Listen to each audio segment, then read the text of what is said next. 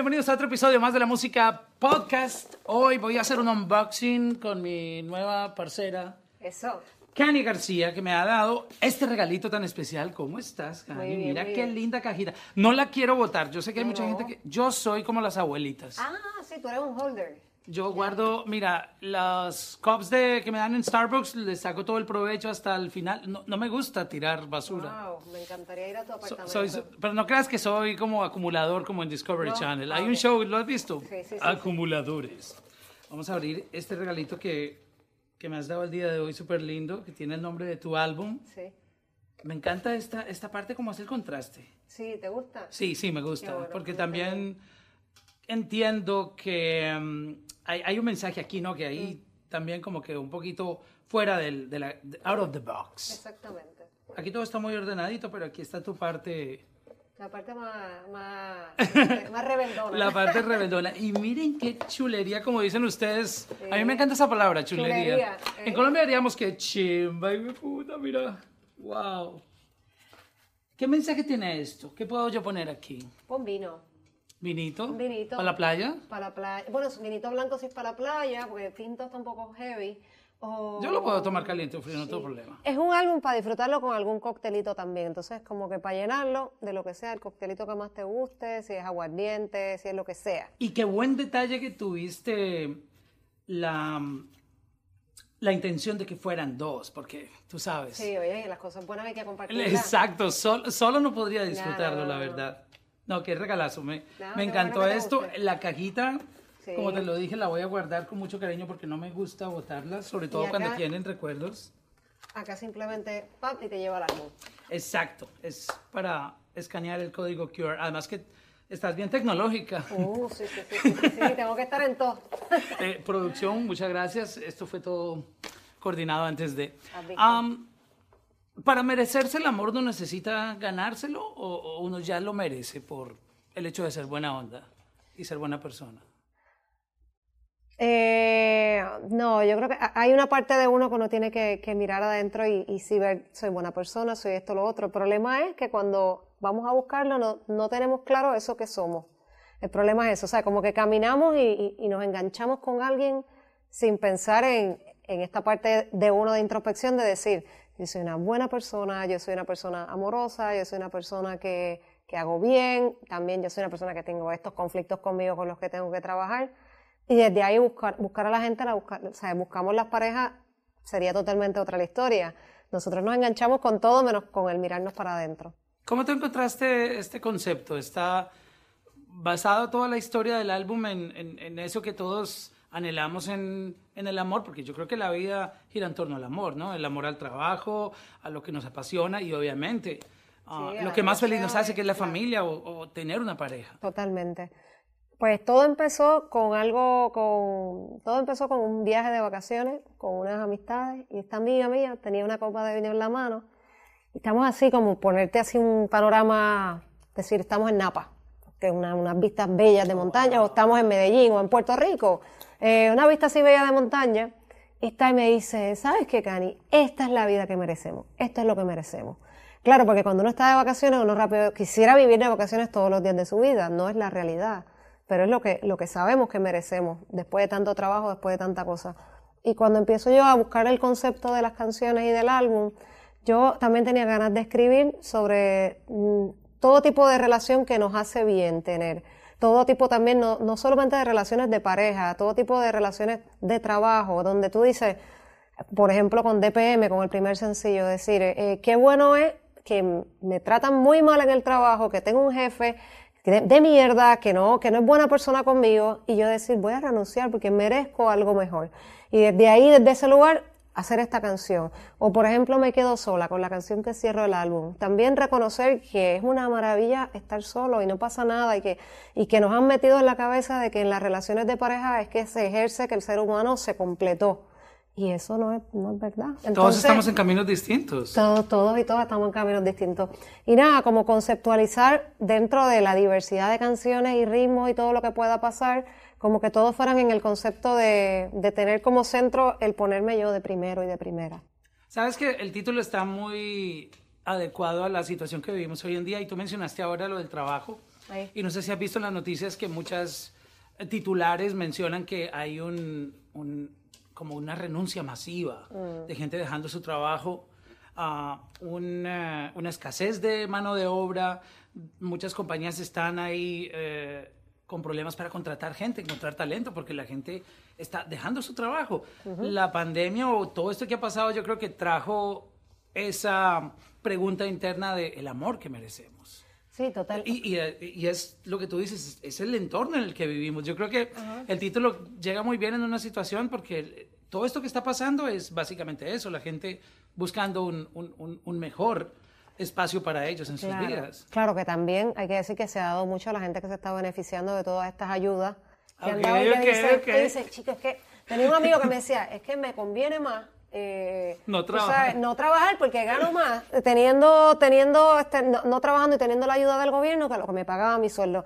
Yo le digo, pero, pero entonces vas a estar viviendo del cuento toda tu vida. O sea, también creo que con la pandemia ha surgido un poquito eso de que la gente está muy cómoda, la, la gente se acomodó a la casa, a no tener que salir, a todo lo hago virtual o a sencillamente no hago nada porque, porque el gobierno me ayuda.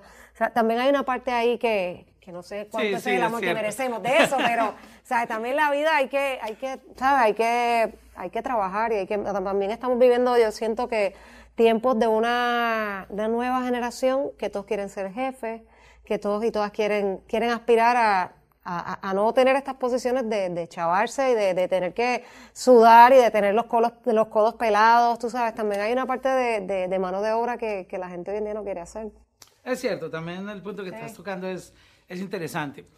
Um, Tienes algunas colaboraciones. Me gustó mucho, por ejemplo, bueno, ya escuchamos uh, con Alejandro Sanz y hay una que la gente yo creo que le va a encantar mucho del álbum cuando tengan el, tiempo de, escucharlo.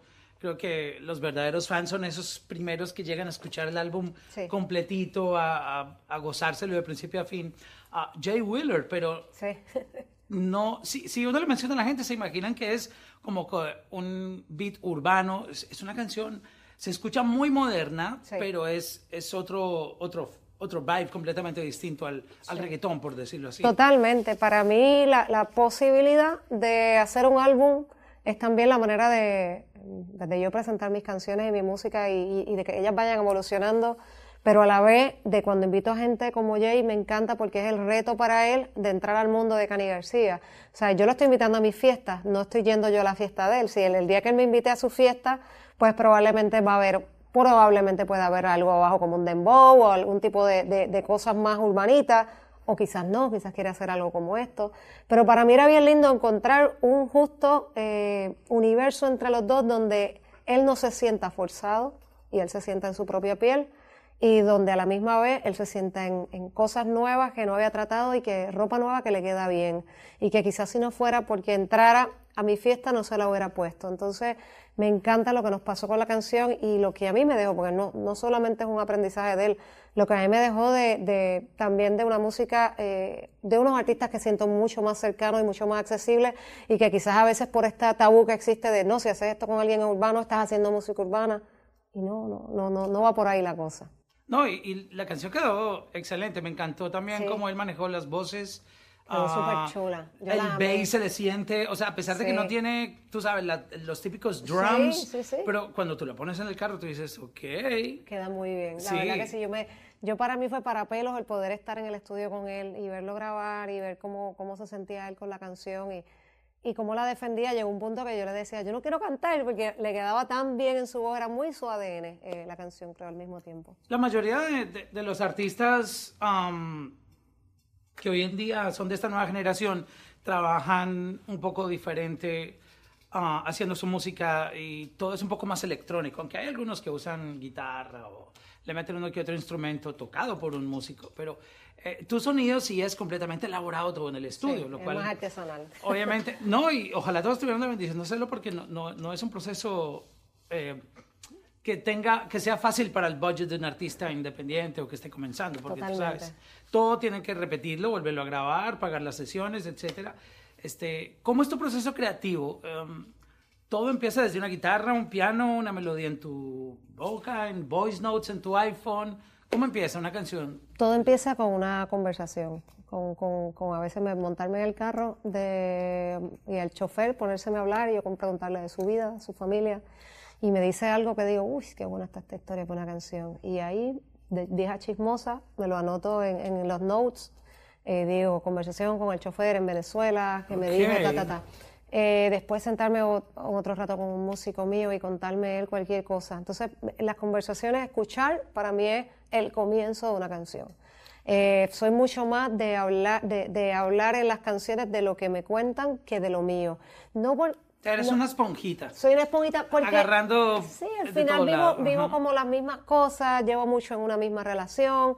Yo le dije, de hecho, a mi esposa que, que debíamos de divorciarnos para poder escribir más de mí y tener como otras, otras cosas. No, eh, pero sí, sí soy como muy esponjita en ese sentido y luego, cuando ya tengo el tiempo o las ganas o el deseo eh, y me siento en casa o desde el piano o desde la guitarra, eh, regreso a esos notes y digo, ah, y voy eligiendo de ese buffet de conversaciones, de esto es lo que voy a hablar hoy. Y dependiendo de lo que sea, pues ya también, depende de la conversación cómo fue, son la melodía que voy eligiendo, son los colores que le voy dando a la canción, si es una canción, si es una tema triste o si no, o si siento que es más para bailar, o, pero todo, todo, todo arranca con una charla. Así a ver qué me das hoy para hacer para el próximo Ok, álbum. mira, ya, ya, ya me siento presionado.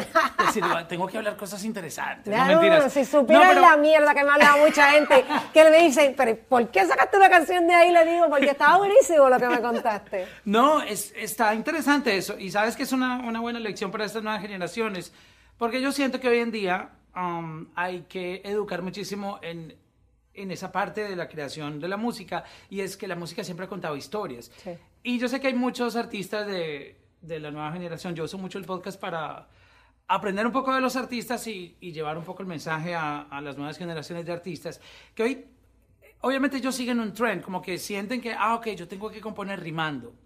Um, no está mal, hay, hay rimas que son muy catchy, que tú dices, wow, qué Claro. cool suena eso, pero creo que el, la mayor satisfacción de un artista es crecer, buscar la ex- excelencia de su sonido, que eso lo puede llevar a, a ganarse reconocimientos, Grammys, etcétera, pero, pero creo que ese storytelling hay que, hay que irlo puliendo y Claro. eso que tú estás contando puede ser un, un buen comienzo para que empiecen a enfocarse en, wow, hay maneras de contar historias y tengo que abrir más los oídos a lo que está pasando a mi alrededor Claro. para poderlo llevar a la música, porque hoy en día como que todo es, ah, hablemos de una noche en el party y de sexo y que te voy a hacer esto y te voy a hacer lo otro. Ok, es cool porque eso Es pasa. nítido. Eso pasa. Pero después de la octava canción, ya digo, ¿qué más van a hacer con Exacto. mi cuerpo? Si ya me han dado por todos lados. O sea, sí, sí, sí pasa también. Eh, eh, para mí todo es válido, pero sí, eh, a, a mí me, también me suele suceder de- después de tres canciones de lo mismo, no tiene que ser de urbana, vamos a la balada, la una balada tradicional, a la tercera canción, a la tercera balada digo, dame otra cosa, da- dame la canción del party o lo que dice, o no sé, creo que también hay una, una sobresaturación de lo mismo y es como que lo que, cuando hay tanto más, es lo que quizás a mí un poco más me afecta como, no como artista, digo como espectadora. O sea, yo agarro un playlist y, y jamás voy a escuchar solamente un tipo de música o solamente un tipo de artista. Entonces hay un proceso de viajar y tú decir, qué chévere que fui a Colombia y escuché vallenato y escuché la cumbia colombiana, ¿qué instrumento usé? ¿Y cómo puedo llevarme eso para lo que yo estoy haciendo? Eh, o viajé a México y hay un montón de cosas de la ranchera que puedo también traer. O sea, hay un montón de cosas en el baúl que, que hay que incluir para que tú puedas oír un álbum de la 1 a la 10 y decir, esto está, está espectacular porque te lleva de arriba, te lleva abajo, te lleva al centro. O sea, si no, es, es complicado después de la tercera canción de lo mismo, de todas las canciones rimando, como dices, o con las mismas estructuras. Wow. Y terminando ese proceso creativo, so, tú lo que apuntas son como frases puntuales que te dice, por ejemplo, ah, el taxista o alguien que, que te deja como marcado. O sea, como Mm. Algo que me wow. haga recordar la conversación, ¿sabes? Que puede ser la, la historia más... Por ejemplo, te hago un cuento. Yo tengo una canción viejita que se llama Alguien, que es una, una super balada, y yo estaba con un amigo que me decía que era, era como este tipo de personas como intensas, que cuando sufren, nadie sufre como ellos, porque es que no es que lo que a mí me hicieron, ese tipo de personas como que en un dolor bastante egocéntrico de nadie, nadie sufre como yo, y cuando se enamoran, no, no, Cani, es que esta es la persona de mi vida, es que yo me tengo que casar porque es que esto es una cosa, tú, tú no sabes lo que nosotros tenemos, es una conexión. Y tú dices, cabrón, te enamoraste, o sea, todo el mundo vive lo mismo, todo el mundo sufre, o sea, distinto, pero con un nivel de intensidad. Y recuerdo, en la conversación me dice, estaba en ese momento sufriendo, y me dice, es que no hay alguien, no hay alguien que, que sufra como estoy sufriendo yo, que le estén haciendo lo que a mí me hicieron. Y nada, en mi celular puse, alguien este, alguien, eh, fulano de tal, este, dramático, cualquier cosa así. Y después, claro, hago la canción que se llama Alguien y que dije, voy a hacer una canción de, de, que nadie vive y sufre lo que yo estoy sufriendo por lo que me ha hecho esta persona y le voy a demostrar a mi amigo cuando la cantan y la coreen 10.000 personas en un, un, show que no que todo el mundo le pasa lo mismo que a él y el que no está tan solo como él cree. Es como el, dicho ese de nadie te va a amar como yo. Todos amamos intensamente cuando estamos enamorados. claro, claro. Y vendrán otros que, que, será distinto el amor, pero igual de intenso, igual de bonito. O igual de asquerosamente malo también.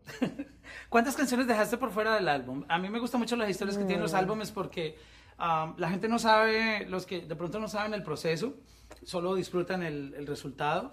No saben las lágrimas, el sufrimiento, discusiones, ah, problemas legales, porque coordinar un álbum es una película completa, o sea, eso tiene de todo. Ah, tuviste que sacar canciones, o sea, saqué, saqué, pero por...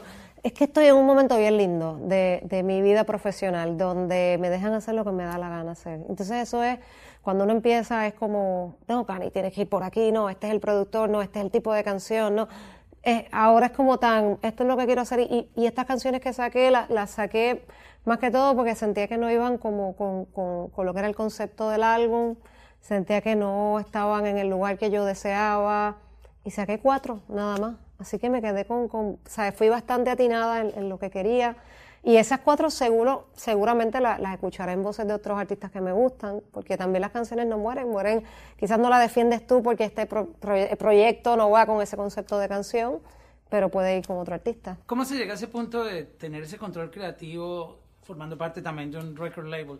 No todo el mundo tiene ese privilegio. Soy súper privilegiada.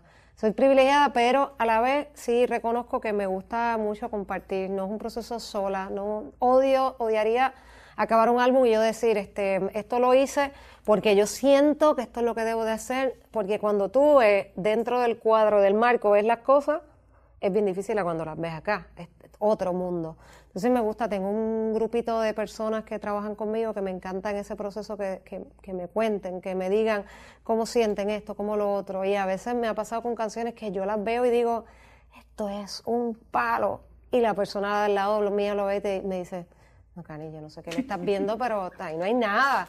Y entonces me, me, me toma un poco como... está bueno esa historia por una canción. Se va a llamar No es un palo. No es un palo, me gusta. Sí, sí, tiene como todo, connotaciones fuertes, ¿no? Eh, pero regresando, eh, pues sí, me, me, me encanta en ese proceso con la complicidad.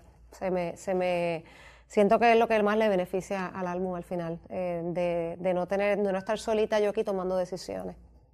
Gracias por esta conversación. Me encantaría tener otra... Otros 20 minutos más. Otros 20... Es que yo siempre digo, a mí tienen que darme una hora y media. Exactamente. Yo hablo mucho. No, no, no. no. Oh, Hasta se emocionó el teléfono. Se emocionó el teléfono. Gracias, Gracias por estar a ti por este rato. Gracias.